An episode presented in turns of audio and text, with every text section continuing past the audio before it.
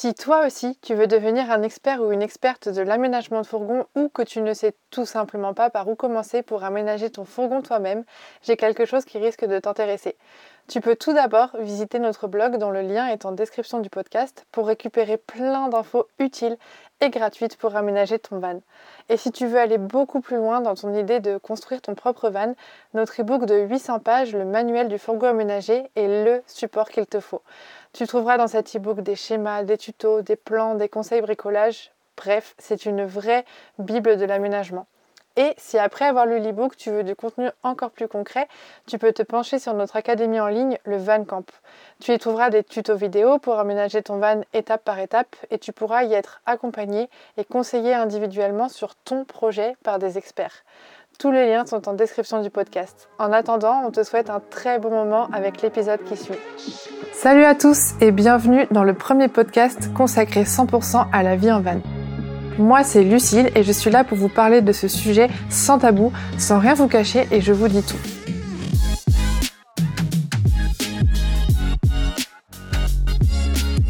Ma mission, c'est vraiment de vous expliquer à quoi ressemble la vie en van telle qu'on la connaît nous, je vous transmets un peu ce que nous on a vécu pour que vous sachiez dans quoi vous vous lancez et vous donner aussi nos petits tips et nos petits conseils pour vous accompagner.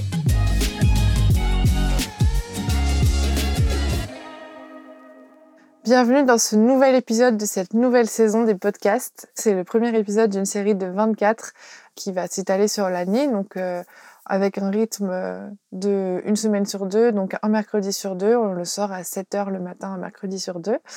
Donc la saison 1 s'est terminée. C'était vraiment la saison 1, elle était basée sur des questions euh, qu'on a très souvent. Donc les premières questions qu'on se pose avant de se lancer dans la vie en van ou dans le voyage en van. Les questions un petit peu euh, qui nous viennent à l'esprit, le travail en van, le minimalisme, le digital euh, nomade, travailler avec ses animaux, voyager pardon avec ses animaux, etc. Donc c'est vraiment les premières questions qu'on se pose. Et là, dans cette saison, j'aimerais aller plus loin en traitant des problématiques qu'on peut rencontrer tous les jours une fois qu'on a déjà pris la décision d'aménager son van ou de vivre en van ou même qu'on a déjà commencé à vivre en van. Donc là, je vais vous raconter un petit peu notre expérience euh, sur plein de sujets différents qu'on est amené à rencontrer en fait quand on se lance dans l'aménagement et la vie ou le voyage en van.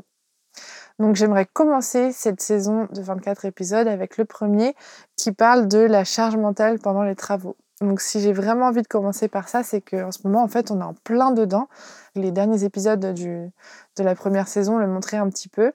Et euh, je trouve que c'est une problématique hyper importante parce que on a eu beaucoup de mal et on a encore beaucoup de mal à réussir à faire des travaux tout en restant en bonne santé mentale et même physique.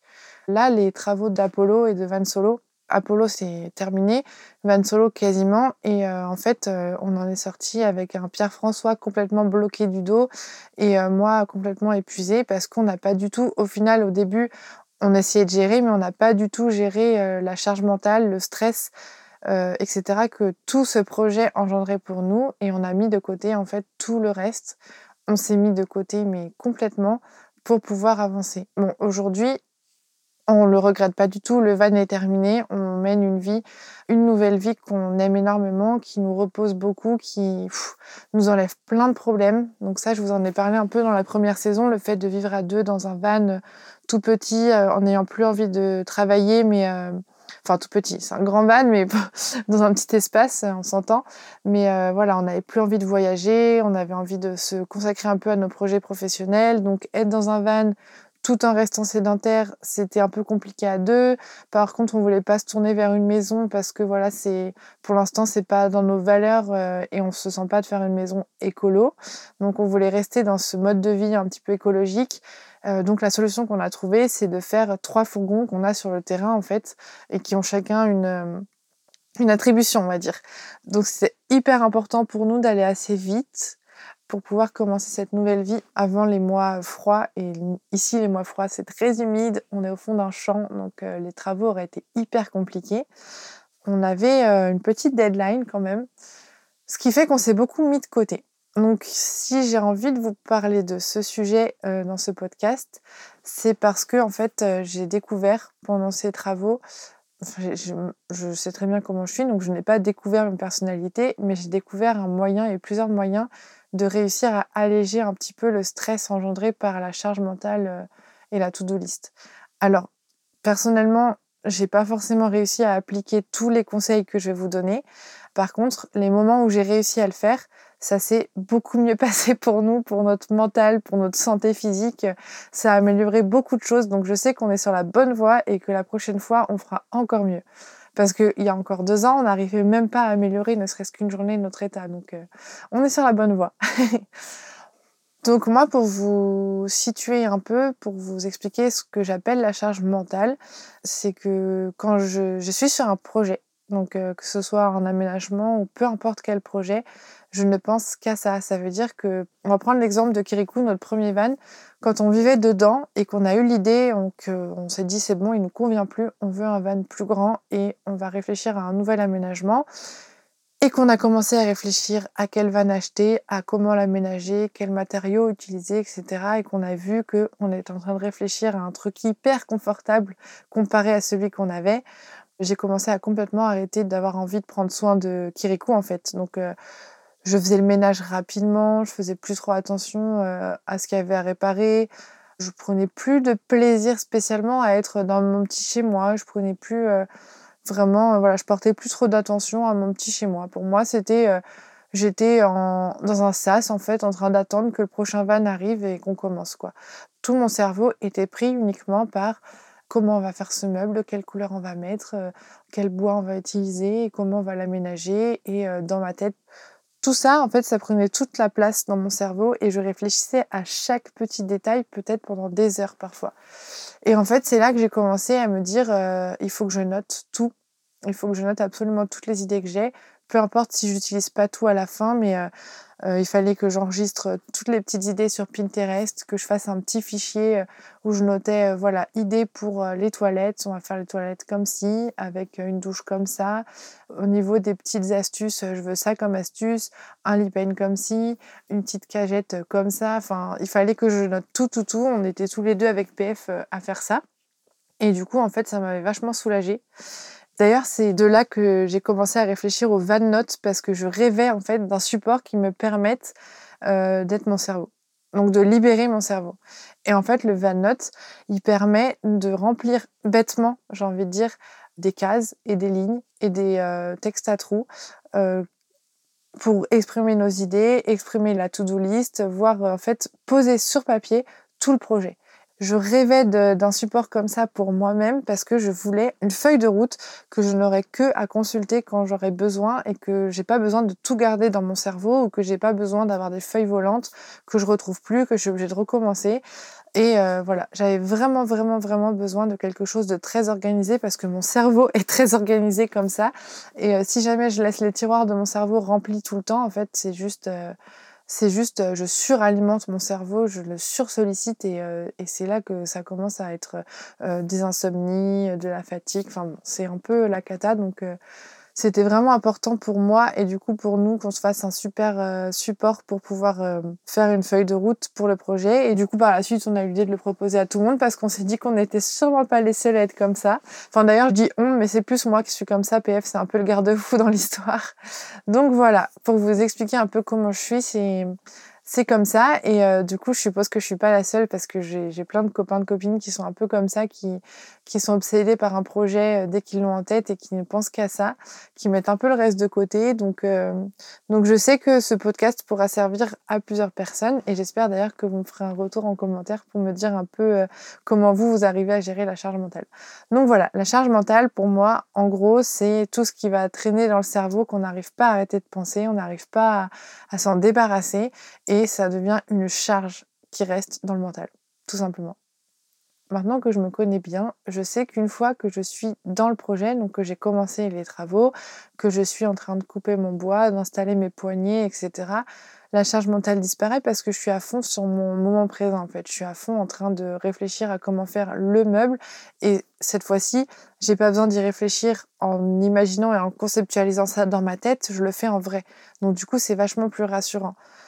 Donc je sais qu'une fois que je suis devant et pendant le projet, tout se calme, je suis sereine et le stress redescend. Donc ça déjà c'est quelque chose quand on arrive à se le dire qui aide beaucoup à relativiser et à déstresser parce qu'il y a beaucoup de personnes je sais qui avant un projet n'arrivent pas à conceptualiser les choses ou justement les conceptualisent trop fort donc ont très envie de s'y mettre tout de suite et du coup ça fait monter un stress pas possible à l'intérieur et euh, on est en ébullition et c'est hyper compliqué à gérer. Donc déjà première étape tout noter, tout noter.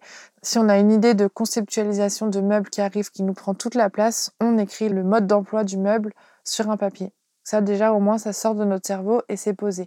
Deuxième chose, on se dit, OK, ça c'est fait. Et une fois que je serai dessus en vrai, je sais que ça va bien se passer et que même s'il y a des bugs et des choses qui vont pas, je saurai les résoudre sur le coup. Donc, c'est pas la peine que je stresse. Ça, c'est quelque chose, quand on se le dit, c'est vraiment, on souffle c'est impressionnant parce qu'en fait, quand on stresse avoir un projet, c'est qu'on se dit oh, je vais pas avoir le temps, je vais pas avoir les outils, personne va m'aider, je vais pas y arriver. Enfin, vraiment, il y a plein, plein de choses de, de croyances limitantes qui arrivent et qui font qu'on stresse, que la charge mentale augmente, qu'on se dit euh, comment je vais faire, comment je vais y arriver, c'est impossible et, et qu'on voit la tâche beaucoup plus grosse qu'elle ne l'est en vrai. Au final, quand on est devant la tâche elle-même, elle n'est pas si grosse qu'on se l'a imaginé. Il peut y avoir des problèmes, on peut être face à des choses qui frustrent, qui énervent, mais c'est jamais aussi grave que ce qu'on imagine et il y aura toujours quelqu'un pour nous aider. Ça, c'est l'expérience. On a toujours l'impression que les gens sont pas dispo, qu'on va être dans, dans le caca, mais il y a toujours quelqu'un au final si on a un problème pour nous aider, que ce soit par message ou en vrai, euh, on trouve toujours. Donc au final, moi j'ai compris que la première chose à faire quand je lançais un projet, c'était vraiment de faire une liste aussi exhaustive que possible au moment T des étapes du projet. Donc quand je dis au moment T, c'est que cette liste, on sait qu'elle va évoluer, on sait qu'il y a des étapes qu'on a un peu survolées parce que ça viendra plus loin. Donc par exemple, euh, on peut très bien faire une liste très exhaustive euh, de toutes les étapes qu'il y a à faire. Donc un, faire la cuisine, deux, faire la salle de bain. C'est bête, mais voilà. Et ensuite, des sous-tâches. Pour faire la cuisine, il faut que, un, je coupe les tasseaux pour faire mon meuble. Là, par exemple, euh, je peux dessiner mon meuble, écrire un peu comment je le conceptualise. Deux, il faut que je coupe le plan de travail, enfin que j'achète le plan de travail, que je coupe le plan de travail, que je le l'azure ou que je le teigne, que je mette du vernis. Enfin bon, voilà, il y a plein, plein, plein de choses. On peut organiser un chantier en grosse tâche, puis en sous-tâche et en sous-sous-tâche en fait. Donc ça permet d'avoir une vision d'ensemble et de chronométrer entre guillemets les tâches. Par exemple, fabriquer la cuisine, on liste les sous-tâches. Chaque sous-tâche, on leur donne un temps en partie. En fait, par exemple, je sais pas, euh, couper les tasseaux et les assembler pour faire la structure, 5 heures. Ensuite, on fait le, le, deuxième, couper le plan de travail, une heure l'azurer le plan de travail euh, deux heures. Enfin voilà, on peut, je dis n'importe quoi au niveau du temps, mais on peut faire les donc euh, impartir un temps en fait à chaque sous-tâche et à la fin on additionne les temps et ça fait que la cuisine on aura besoin de tant d'heures.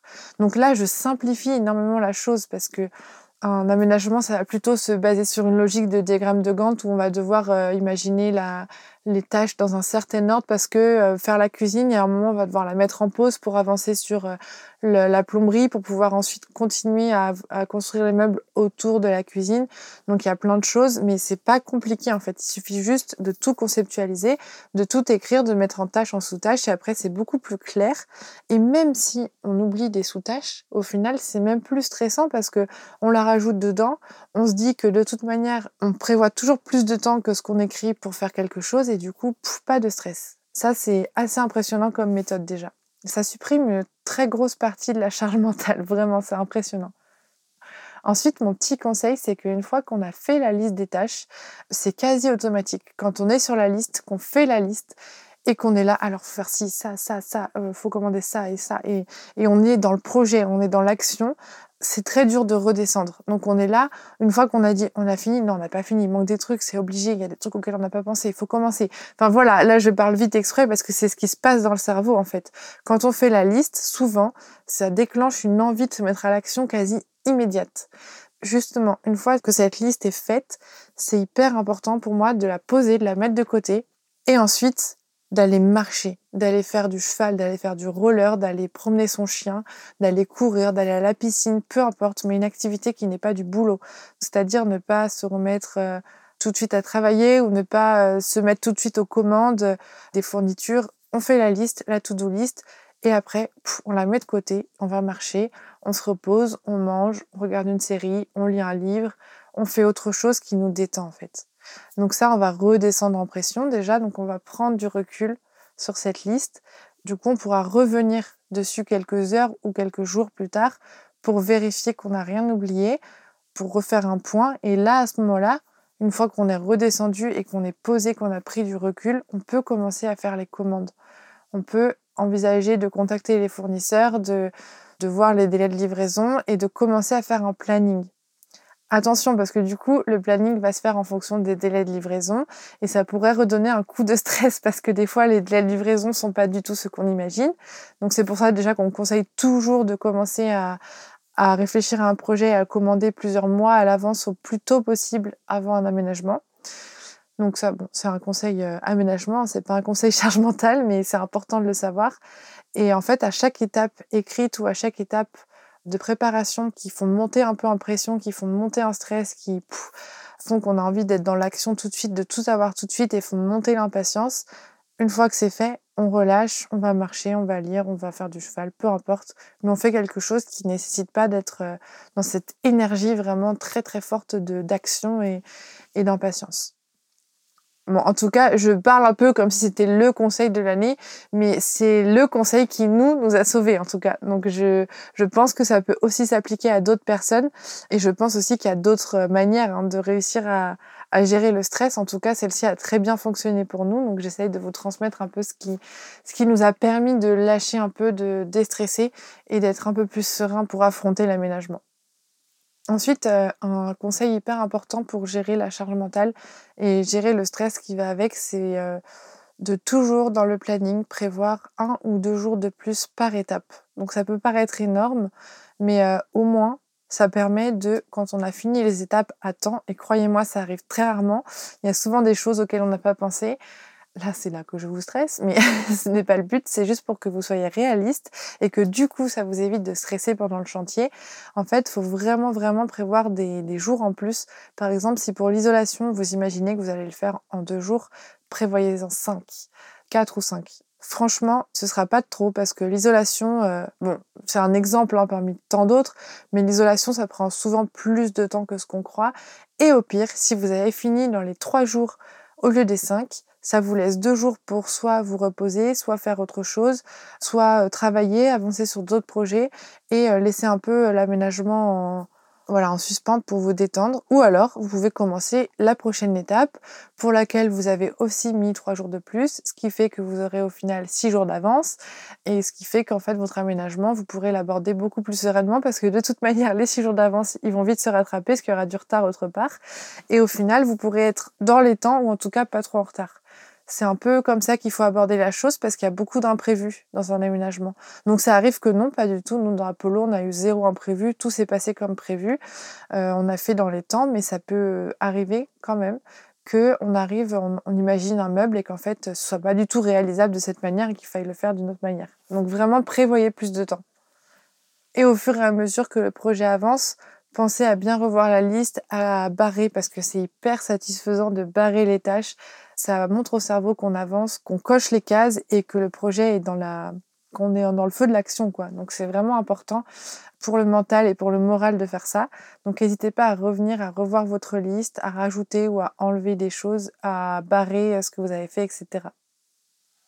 Ensuite, pour les personnes qui euh, ont un peu peur de faire les choses toutes seules ou tout seul, c'est hyper important pour moi de prendre en compte l'aide d'autres personnes parce que je sais que c'est une donnée qui peut beaucoup stresser parce que c'est une donnée de laquelle, sur laquelle on ne peut pas avoir de contrôle. On peut pas avoir de contrôle sur la disponibilité des gens, sur le prix que ça va nous coûter, etc.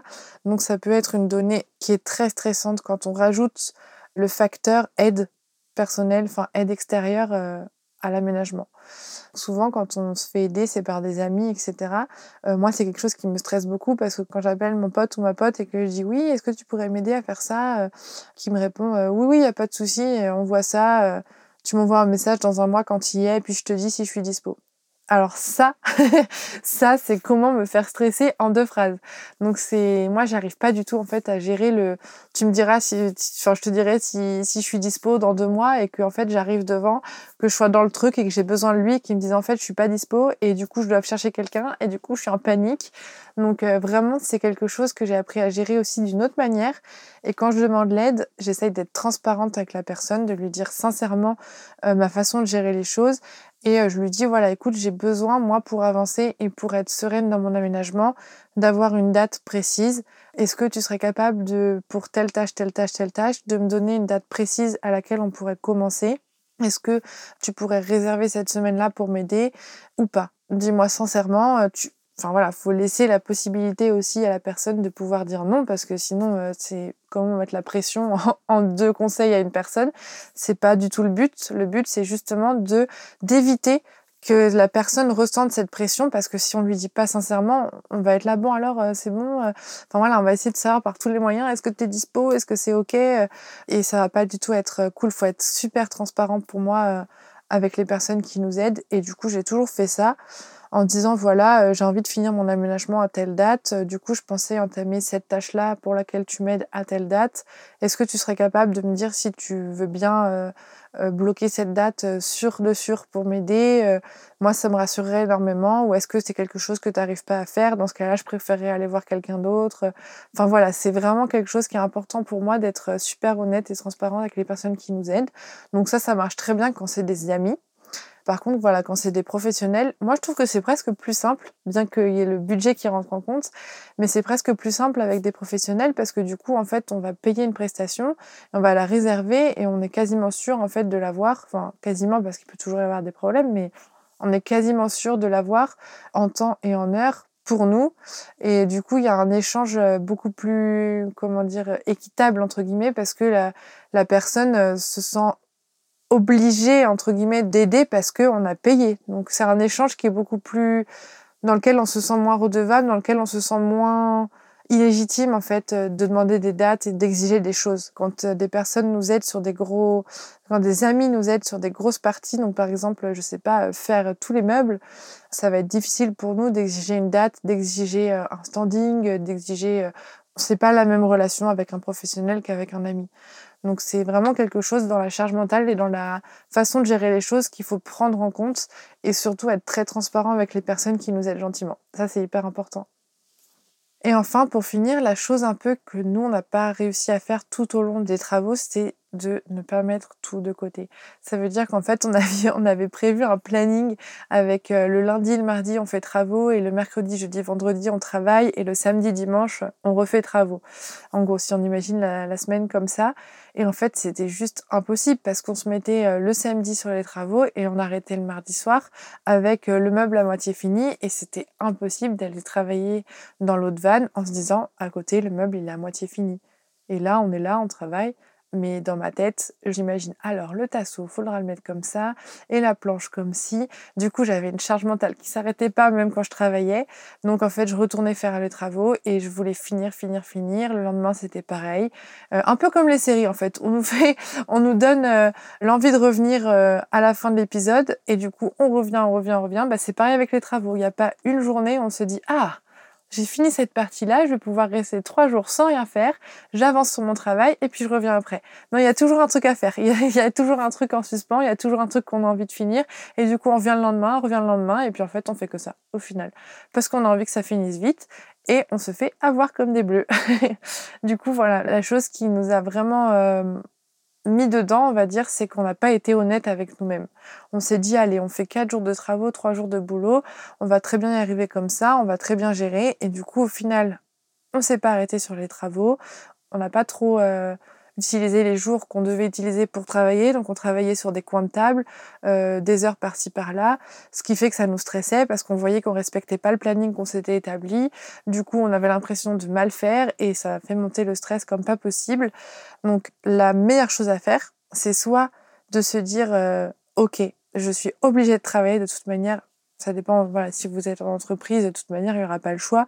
Mais si vous travaillez pour vous, vous vous dites, euh, en toute conscience, voilà, je sais que des travaux, ça va me donner envie de continuer sur une tâche que je vais pas avoir envie d'arrêter. Je sais à quoi m'attendre, mais je vais me réserver ces deux jours pour travailler et un point, c'est tout. Soit vous êtes honnête avec vous-même et vous vous dites, allez, je prends trois semaines à fond pour faire les travaux. Je fais du 8h, 22h parce que j'ai envie de finir le plus gros et, d'avoir plus que les finitions à faire euh, euh, dans trois semaines. Donc, je sais que je prends trois semaines de vacances, que je ne travaillerai pas pendant ces trois semaines et du coup, je suis à fond dans les travaux. Et comme ça, c'est fait, c'est établi. Et en général, quand on agit comme ça, on essaye de faire toutes les tâches du boulot avant de commencer les travaux. Et du coup, on est plutôt tranquille dans notre tête. Donc voilà, c'est un peu euh, l'objectif pour bien organiser ses travaux, avoir du temps pour soi et euh, ne pas être la tête dans le guidon, c'est vraiment d'être honnête avec soi-même. Et c'est vraiment bête, mais euh, c'est hyper important de prendre le temps de bien manger le midi, de prendre un bon petit déjeuner et de prendre ce temps-là pour souffler un peu, prendre du recul, c'est important aussi de prendre du recul quand on est dans les travaux parce que on est à fond et euh, on s'arrête pas et du coup il y a des choses auxquelles on pense pas donc euh, de se poser, de manger, de se mettre au chaud ou au frais quand il fait chaud, de prendre un petit déj et tout, ça donne vraiment le temps de faire le point sur les travaux, faire le point sur les tâches, faire le point sur les envies, les besoins et avancer euh, dans la bonne direction. Voilà, donc ça, c'est un peu tous les conseils qu'on a appliqués pour nous-mêmes. Il y a des moments où ça marchait très bien, des moments où ça a foiré, des moments où on n'avait pas le moral, des moments où on avait envie de tout arrêter, des moments où on n'a pas du tout pris de petit-déj et en fait on se levait, on y allait direct, on mangeait euh, n'importe quoi le midi. On n'a pas réussi à forcément gérer les choses de manière très saine tout le temps. On a mieux réussi que les premiers aménagements, donc c'est déjà un bon point. On y arrive de mieux en mieux, mais en tout cas, le plus important, dans l'histoire, c'est qu'une fois qu'on a commencé à visualiser, à commencer le projet, de bien prendre le temps d'aller marcher, de faire autre chose qui nous fait un peu décompresser et qui nous fait un peu lâcher et prendre du recul parce que c'est bête, mais nous, en plein milieu des travaux d'Apollo, on a dû partir une semaine euh, en vacances dans les Landes.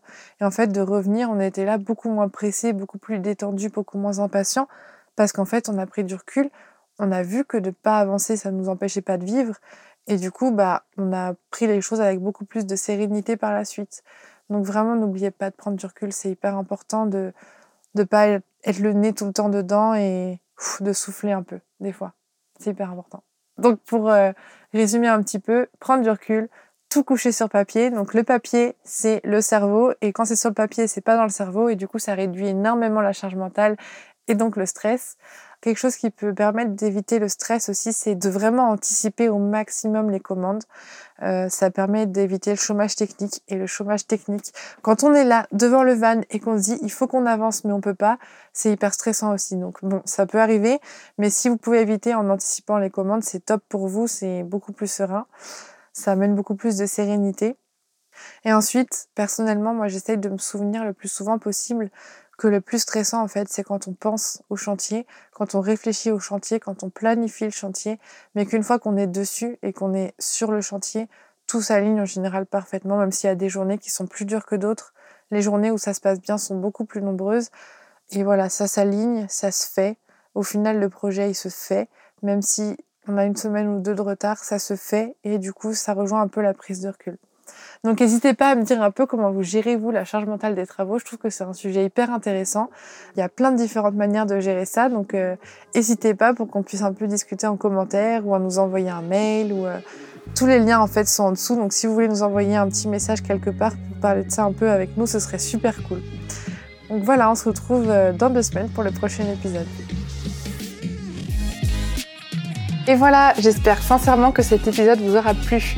Si mon podcast vous a aidé à avancer dans votre projet d'une quelconque manière, je compte sur vous pour le noter avec 5 étoiles et pour le partager à vos proches. C'est vraiment la meilleure manière de soutenir mon travail. Si vous voulez en savoir plus sur l'aménagement, l'homologation ou tout autre sujet qui touche au van aménagé, vous pouvez me retrouver tout de suite sur mon compte Instagram levanmigrateur tout attaché ou sur le blog www.levanmigrateur.com. À tout de suite